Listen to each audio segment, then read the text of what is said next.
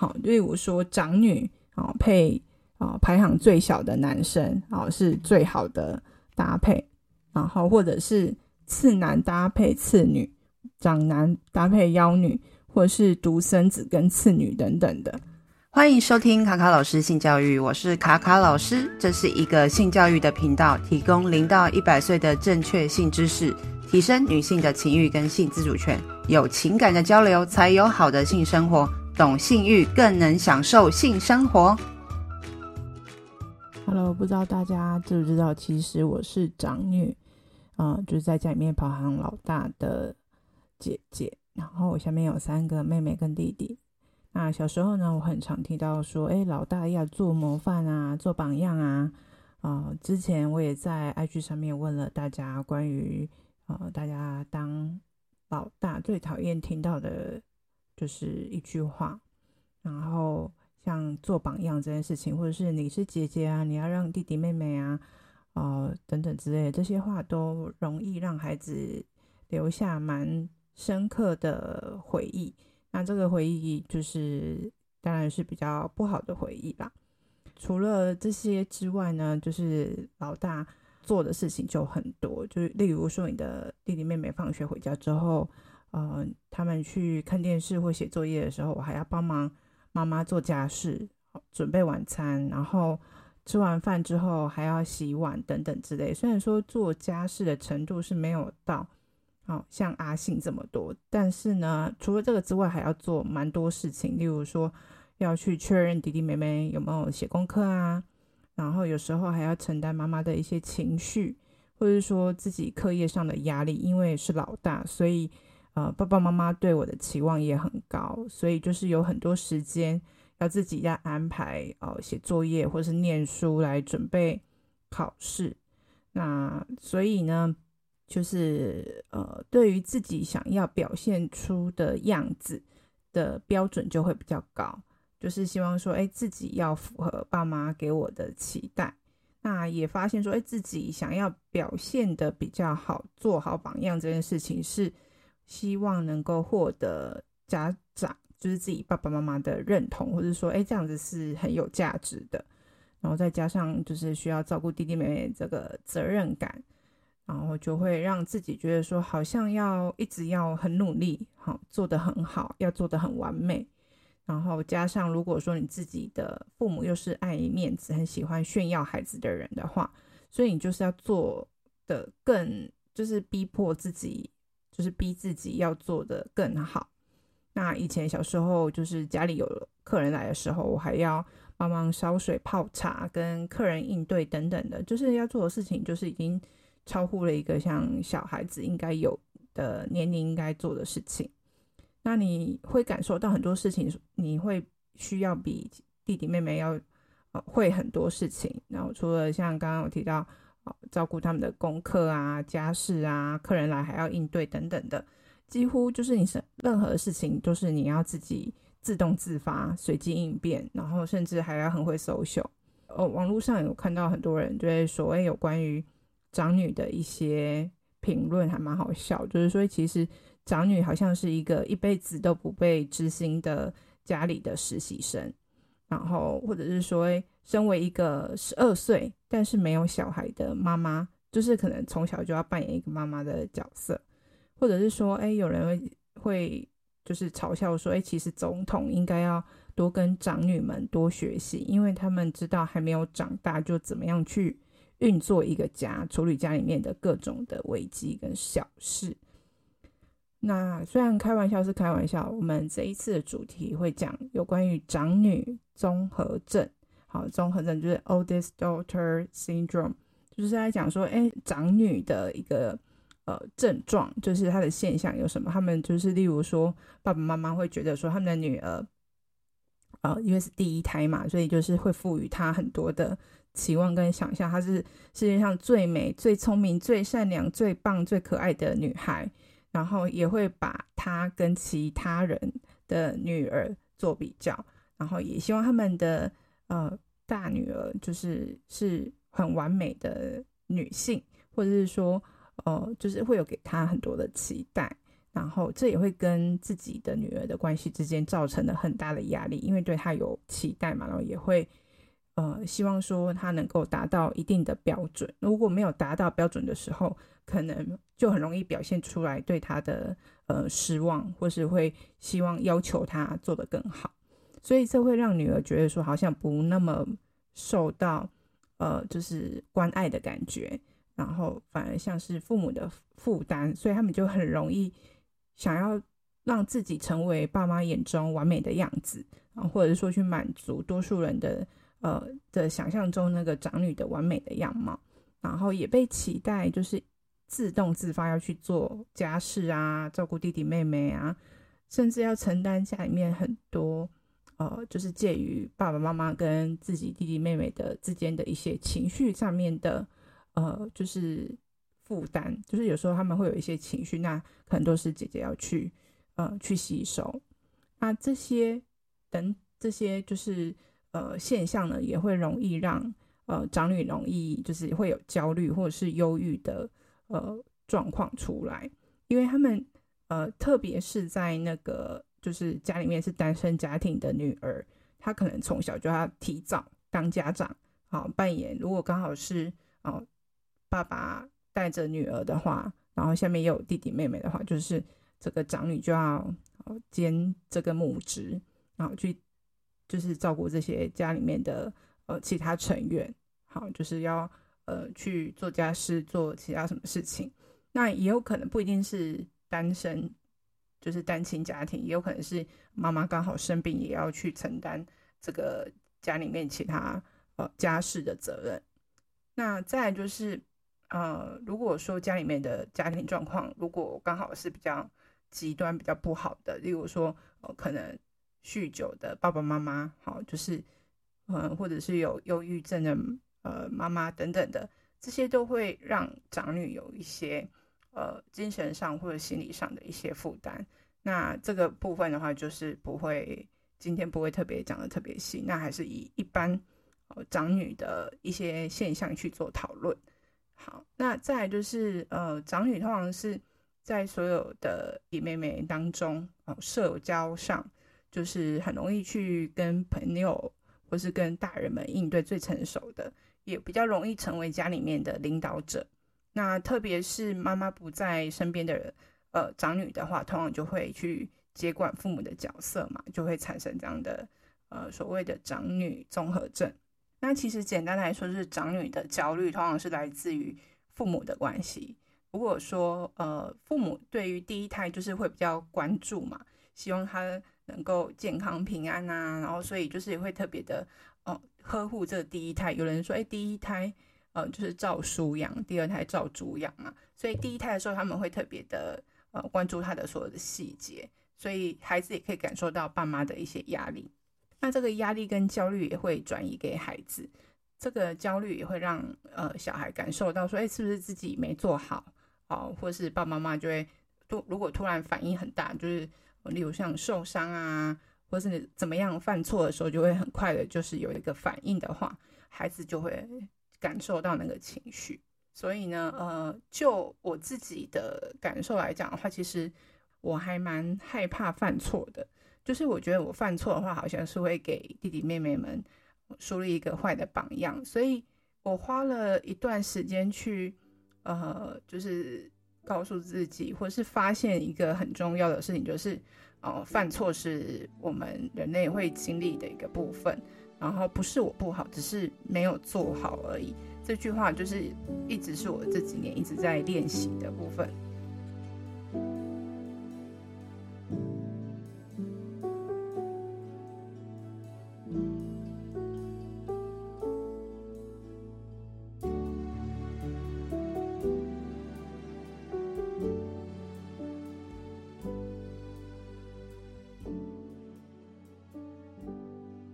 心理学大师啊，阿德勒也有提过，就是说，其实我们的性格跟我们的出生的排序哦有关系。就是你的出生，如果说你是老大，或是老二，或是老幺等等的。那后面我们也会提到另外一个，就是家庭系统的学派，就是 Bowen Theory，就是它是一个家庭学派里面叫包恩，呃，他有提了八大概念，其中有一部分也是提到就是排序的部分。那我们后面再会跟大家详细的说明。呃，大家也可以去观察，就是自己身旁的朋友，如果刚好是有长女的，或是你自己是长女，你看看你自己有没有以下类似的，呃，就是就是你个人的特质，例如说比较不容易拒绝别人的请求。好，因为其实小时候，如果你常常要扮演照顾弟弟妹妹的角色的话，他们常常依赖你嘛，所以也常被人家拜托，可能是被你家爸爸妈妈拜托说，啊，你要照顾孩子啊。或者是你忍不住就觉得说，哎，对方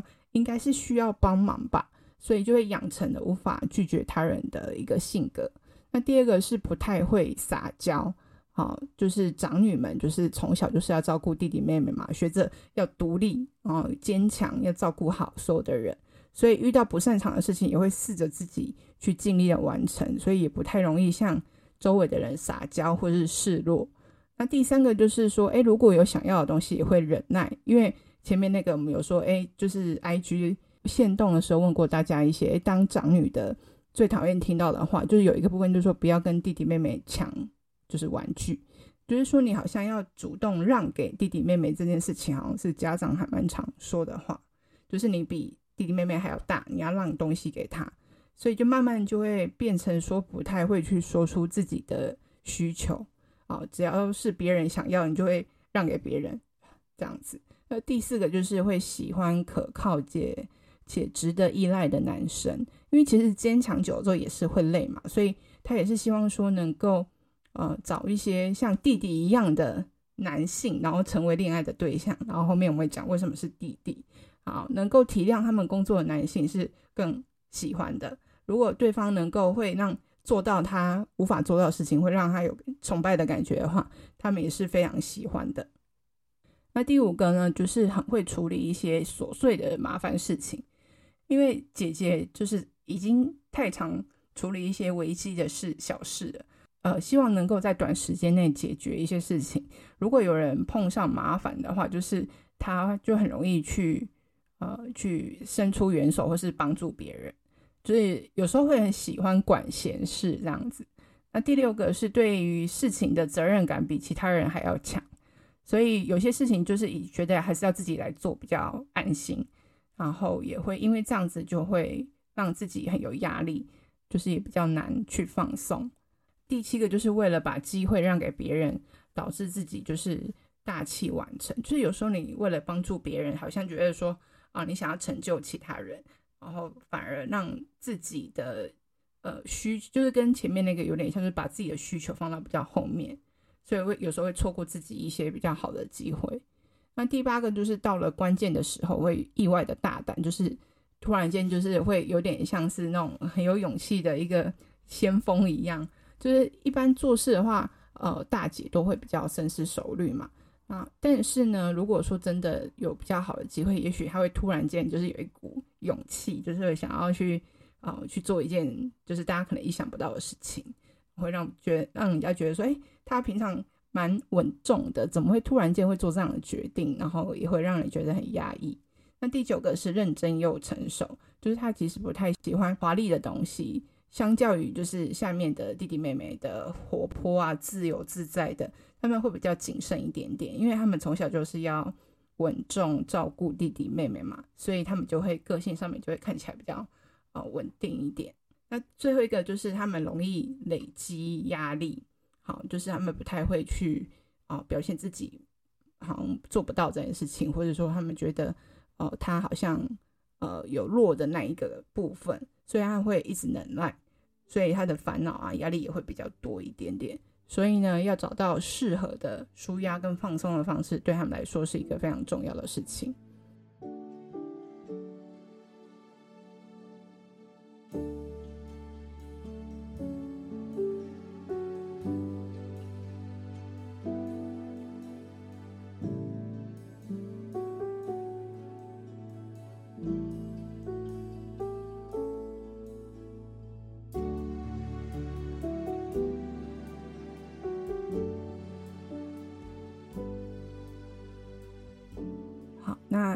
接下来就是要分享，有一位华人的呃心理学家，就是一位博士叫黄伟康，叫 Melvin Wang，他就是曾经做了一个呃亚洲，嗯、呃，不能说是亚洲华人女性的哦、长女情节这件事情哦、做了一个研究，就是 Firstborn Daughter Complex，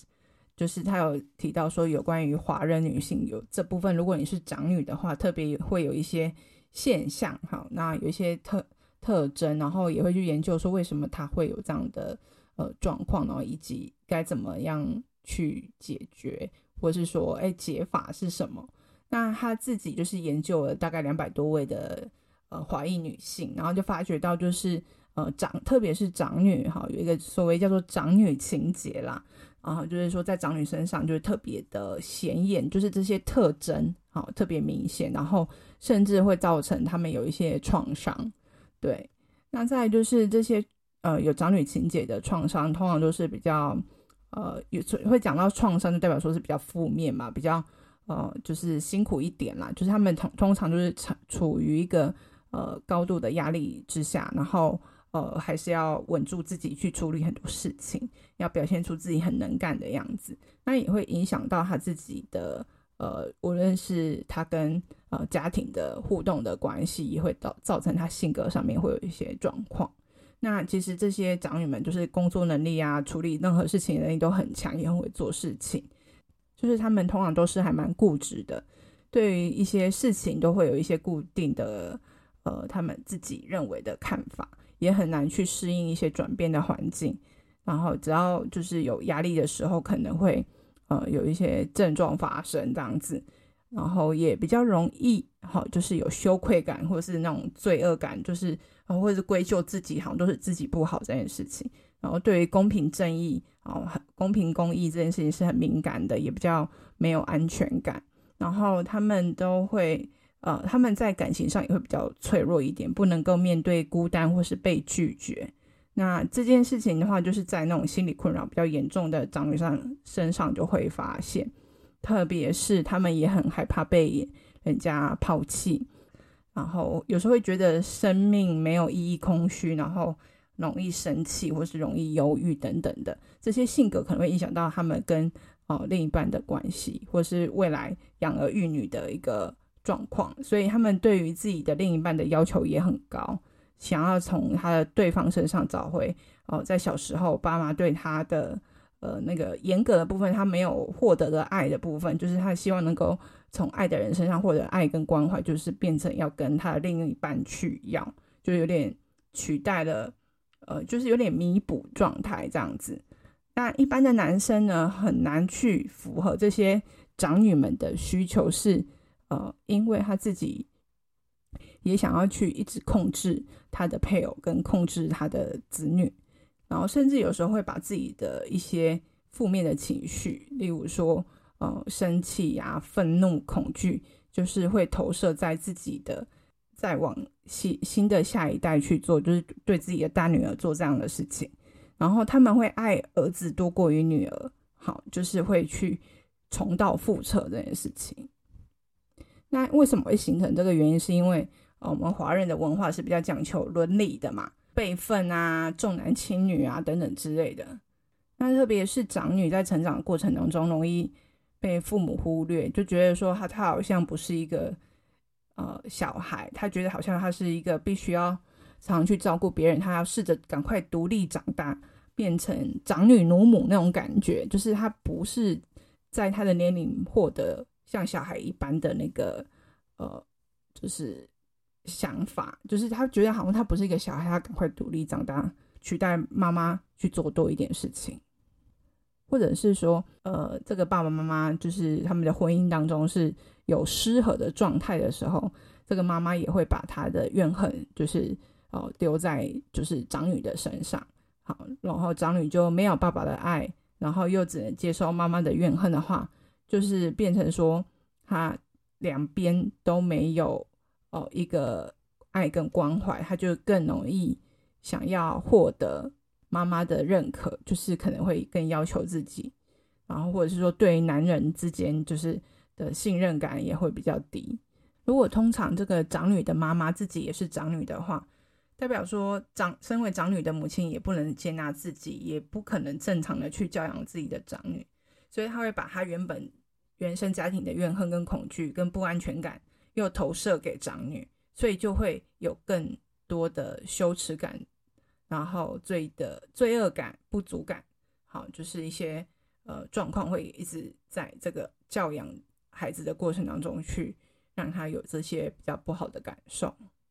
然后这些比较不好的感受也可能会让孩子在人际关系比较容易啊、无法有一个安全的依附关系，然后觉得自己一直被哦、分离、疏离跟伤害的状态。其实这种方式的话，其实主要是来源自于对母亲的怨恨，所以一定要从母亲那边去找到解法。那通常呢，就是可以去理解说，母亲是一个呃传统的婚姻制度或封建制度下哦、形成的一个呃牺牲者。那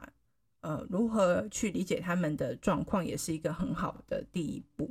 也不一定说要去原谅母亲或是宽恕这个部分，而是说去理解说这件事情是怎么发生的。然后呃。自己如果知道这个状况之后，就当你自己有女儿有小孩之后，就不要就有意识到这件事情之后，你就不会想要再去重蹈覆辙了。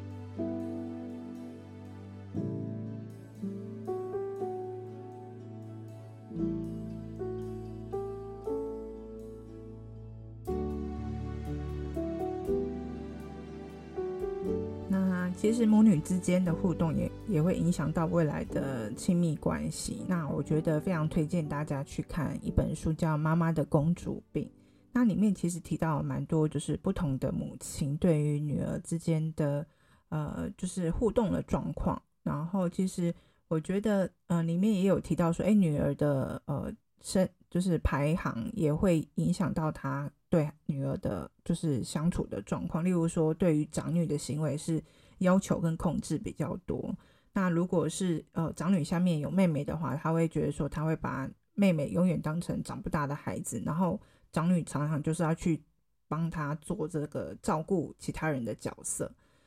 那其实长女在呃大部分的家庭里面，常常就会说啊，她是榜样啊，做模范等等的，所以他们的成绩大部分都是比较优异的，然后也想要去讨人喜欢，因为想要获得被价值。肯定的那个部分，所以说如果没有达到目标的话，就他会觉得自己好像是一文不值的人。那其实这个就会影响到很多长女，有一定比例会成为比较容易是高成就型的女儿。她会对于自己的工作等等各方面都会从那上面去获得一定的呃，就是成就跟成绩。那他为了要向母亲，或是向全世界证明说，哎，自己的本事非常的好，然后我是个有价值的人，所以呢，去呃，无论是在学业或是工作上面，都会想要去证明自己，却很难因为自己的成绩或是成就去肯定自己，也不太会就是知道说怎么爱自己，所以他会把自己的价值会寄托在这个工作的成就跟忙碌上面，当他。在完成自己和别人认为很了不起的任务的时候，还会觉得自己好像没有做什么事情，觉得自己很没有用，还是会一直疯狂的挑剔自己。所以呢，在很多的呃工作狂的女性当中，也会看到这类型的人，就是即使她已经她的工作表现、成就等等的，已经让呃别人就觉得赞叹不已了，但是她的内心还是没有获得真正的成就感。然后也不知道怎么自在的做自己，不会给自己一个应得的，就是肯定跟赞赏，自己做的不够好，然后甚至要去做更多可以证明自己的事情，然后因此他们就容易处在好长期焦虑跟高压的情况下，然后不断的去追求成就，所以就会不太会照顾自己，在家里面可能也可能是完美的家庭主妇，也有可能是就是。工作狂的专业人士啊，他们常常会挑剔自己，觉得做不够好。其实你也许呃，你已经知道，也许你已经知道说，哎，自己已经做得很好了，母亲也认可了。但是有时候也会觉得自己的成就没有让自己感到满意，然后甚至说，哎，其实也有看过一一类型的，就是妈妈哦、呃，其实孩子已经很好了，长女已经很好了，还是会不断的挑剔然后看到一些小毛病了之后，就会忍不住一直要挑剔自己的长女，也是会这样子的。那如果你是常常会觉得自己永远都做得不够好，没有成就的话，其实这种给予自己的内在讯息，这种态度，其实是会让自己陷入一个呃越来越呃就是辛苦的状态。其实这样乍听之下会觉得这种人还蛮让人心疼的，所以其实要好好照顾自己，要不然容易会有身心健康的问题。前面也有提到说，长女比较容易得到。哦，焦虑跟忧郁的，就是状况，所以呢，也不要只是追求外在的人去给你一些认可，好，认可你是有价值的，你很厉害，你很棒这样子，而是要告诉自己，啊，你自己是很棒的。对，那这种缺乏照顾自己的人，很容易，呃，除了变成工作狂之外之外，哦，也会容易就是酗酒，或是对某些事情，哦，上瘾，或是做出一些自我伤害的行为。如果你长期就是处于啊身心疲惫的状况的话，也会呃让自己容易生病，所以你要试着把自己的生活步调放慢，好，这样子的话会比较就是比较健康。然后有时候需要跟肯定是一种两难的状态啦。如果你小时候得不到认可，然后你在青春期的时候也不不知道说。要去肯定自己，然后你就会一直要加倍努力，加倍努力嘛。然后这种一种这一种重复的，呃，告诉自己这种讯息的意识的话，其实会变成一个比较呃病态的行为，就是你会觉得别人的赞赏是无法弥补自己内心的那个空虚，所以一直需要一直很努力、很努力的做各种的事情，反而会哦导致焦虑的现象啊。如果你没有学到肯定自己的话，就是焦虑之后可能就很容易是失眠，好，或者是一些哦自律神经失调等等之类的。然后可以去试着思考一下，为什么自己觉得肯定自己这么的难？好，像我自己，嗯，有时候会做的工作或是任何事情做得蛮好的时候，别人会肯会赞赏你嘛，或是赞美你的时候，然后我会觉得很不自在。因为我其实我觉得我从小到大就是比较少被赞美，然后我长大之后就是听到别人赞美我的时候，我都会很不自在，就觉得说那个人不是我，就是别人赞美我的时候，我会觉得很奇怪，然后很不自在。很多女儿会害怕称赞自己，还有很难称赞自己的另外一个理由，理由是因为有一种症状叫做虚有其表症，也可以说。是冒牌症候群，那这种就是一种恐惧，说，哎，其实无论自己多成功，还是无法接受或是宣称自己的成就，即使你已经拿到奖状了，然后工作上面也拿到非常好的职位了，有声望了，你还是觉得说，哎，自己好像不应该如此成功，觉得自己只是在唬人而已。那如果你从小时候就觉得自己不够好，没有价值，不配成功。也不接受成功和肯定的话，其实真的你的那个心理的呃状态会越来越糟。所以呢，其实，在从小到大成长的过程当中，母亲跟女儿的精神健康要如何去呃做一个健康的界限是很重要的。成长的过程叫个体化的过程。那我们要讲一下，就是鲍恩的哦家庭系统的理论。的八大概念，其中第一个概念就是自我分化这件事情，就是我们在成长的过程当中，哦，这个个体化过程当中，就是呃，自自然而然你就会有一个阶段，你会辨别个体，就是我自己这件事情。那两岁的时候，孩子最常说的话就是不要和我的我的的时候，代表说他这是在形成他个体化的过程当中，有自己的需求，然后要渐渐的离开父母。然后建立自己的个自我意识跟个体，那心理健康的父母就会让这些事情很自然而然的形塑出来。那如果是不健康的父母的话，就是如果他小时候也没有好好的分化，然后就会把这个状况也会带给自己的孩子，就变成就是世代的传递，就是我我我也是这样长大，然后我的孩子也会这样子，就分化没有成功。所以大家都会说原生家庭很重要嘛。所以如果分化程度不好的夫妻结合的话，就会造成也是孩子也会有一样的现象，那这些这些现象也会一直变成世代的传承。如果超过了八个世代或十个世代以上的话，容易造成很大的损害跟状况。那如果是分化程度比较好的人哦，在一起的话，如果你是分化程度不好的人跟分化程度好的人在一起结婚的话，就可以改变这个状况。但是，呃，包恩又觉得说，我们应该找跟自己分化程度差不多的人，才比较适合这个婚姻可以好好的走下去。好，那再来就是要讲说，呃，母亲的部分，就是母亲如果说，呃，是比较偏自恋型人格的话。也会容易导致孩子在个体化分化部分，就是会容易发育不良，因为他无法去满足或回应孩子想要被满足情绪的这个需求，那导致这个孩子没有获得自己个人的自我意识，离开父母，成为自己一个健康的个体。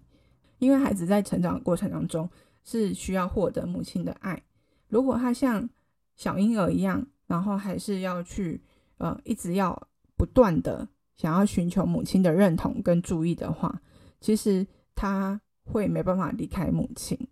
对，那也不会有自己的想法跟感觉。那女儿如果她的情绪需求，呃呃，能够被满足的话，就可以发展出自我的意识。所以呢，如果你发觉到你自己有这样的成长过程，有这样的状况的话，其实你要去试着建立跟强化自己的内在母亲，是自己给予自己爱。对，然后给自己内在的讯息，就是说我做得很好，辛苦了，你好棒哦，你不需要证明给别人看，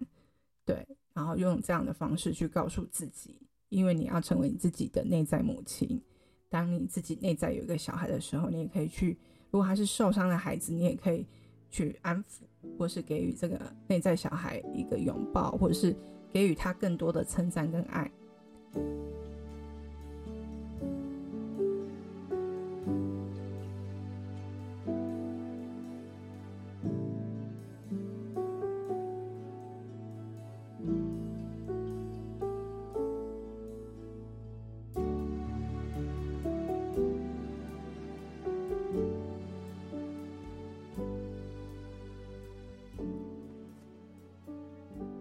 那鲍恩的家庭系统理论里面八大概念里面，第七个就是讨论到就是手足排序。那它是延伸 Water Tolman 就是呃对于出生序跟人格关系的研究所延伸出来的，就是它会跟你的核心家庭的情绪有关系，然后也会带到你的婚姻里面。就是你如果后来从你的原生家庭的状况，然后你会到呃新的婚姻关系里面，也会去复制这个状况，或者是说会影响到你跟另一半的相处。如果，呃，例如说，呃，像这个母亲啊，如果她是呃排行中间的孩子，或是下面的呃排行比较小的，她如果跟自己的大女儿比较容易会有人格上冲突的可能性会比较高，因为可能她小时候自己跟姐姐的童年经历，呃，无论是好是坏，就是她会有一个状态，就是说她小时候很容易自卑，然后或者是有一些。哦，跟他呃上面的哥哥姐姐有一些哦争执等等之类的，他可能会把他的那个敌意好、哦、投射在他的孩子身上，也就是称为第一女理论。那其实关于母亲跟女儿之间的互动的理论，真的超级无敌多的。那大家有兴趣可以再去多找一些资料来看。那其实我后面最主要是要分享说，有关于包恩他在这个家庭研究当中发现到，就是你。呃的家庭里面的兄弟姐妹的排序，会跟你未来的婚姻关系的配对程度有关系，就是哪一种，哦、呃，相处方式是最适合你的。例如说，哦、年纪比较大的孩子，他比较容易去做这个领导的工作嘛，那小的孩子比较容易就是成为呃追随者啊，上面说什么好，那我就是去协助的角色。那如果说，呃，在工作职场上面的话，如果你的老板是哦，在家里面排行老大的话，那你他的助理或者跟他工作的人最好是哦，就是跟他呃，就是排序是相反的，哦，就是会这样会相处比较融洽。然后再来就是在那个研究里面，就是同原本那个 Water toman 里面就提到说，哦，就是如果你是家里面呃排行比较小的男生好，然后上面有姐姐。那你结婚的时候，如果娶的是姐姐的话，大姐的话，那你们离婚的可能性就会比长男哦娶一个长女还要来得小。好，那这样的话，就是其实来讲说兄弟姐妹之间的排序跟性别，好，就是你原本的原生家庭，如果你跟啊原本的异性的相处的状况是怎么样的话，那如果你到了婚姻里面，如果是类似的状况的话，是可以互补的。那如果是哦排行不是互补的，那双方都不是跟异性一起长大，会容易就是会因为要谁负责做什么事情哦分工这件事情而争吵。那两个如果通常都是排行最小的孩子的话，也会容易到底谁要负责哦，或者是要依靠谁，然后常常会有一些哦争执。那其实如果婚姻能够复制你自己原生家庭的手足排序的话更好。另外呢，就是之前哈日本也有一个研究，就是说有关于排行的契合度。好，例如说长女啊配啊排行最小的男生啊是最好的。搭配，然后或者是次男搭配次女，长男搭配幺女，或者是独生子跟次女等等的。好，那这个排行的资料我之后会给大家看，大家可以去思考一下，是不是你在亲密关系里面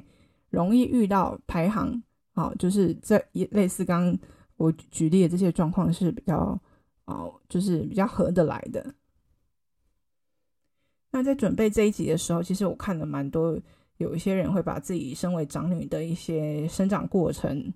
的故事，就是分享出来。然后我看完之后，其实还蛮多共鸣的。就是如果你是呃长女的话，我觉得你在成长的过程当中，一定会有很多时候是蛮受伤的。如果你刚好家庭又是重男轻女，然后又有弟弟的时候，你会觉得那个比较的心态就是会更明显。对，然后如果你也是长女，然后你有一些。故事也想要分享给我的话，也欢迎你传讯息跟我讲，谢谢你。那这一集就到这里喽，下集见，拜拜。